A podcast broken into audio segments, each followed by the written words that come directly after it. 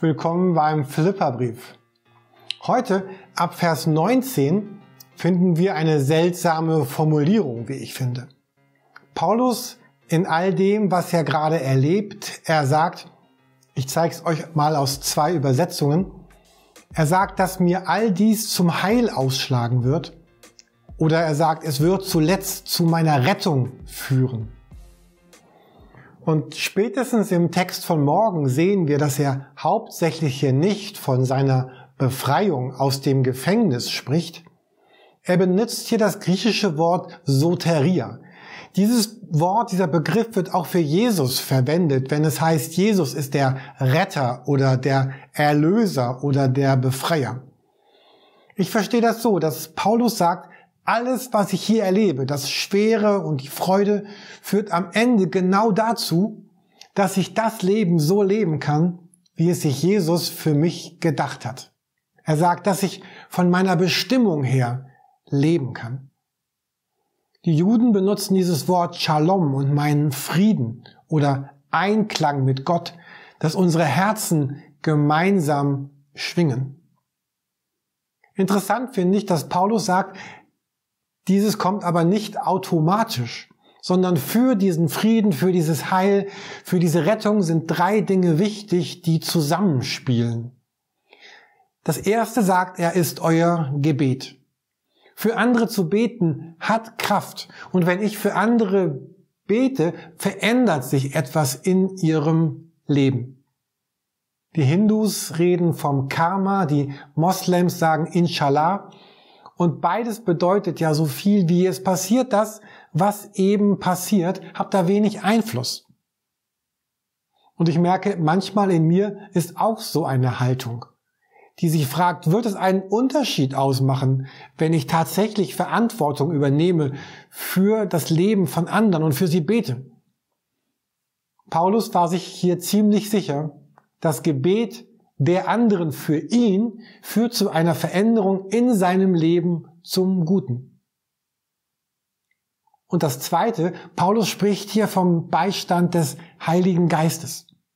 Vielleicht geht es euch auch so wie mir. Manchmal spüre ich ihn mehr und manchmal spüre ich ihn weniger, aber immer ist der Heilige Geist mit mir gemeinsam unterwegs, auch wenn unser Erleben sehr unterschiedlich ist. Sonntag hatte ich einen Tag, wo ich sehr niedergeschlagen war. Montag einen Tag voller Kraft und voller Schwung und voller Energie.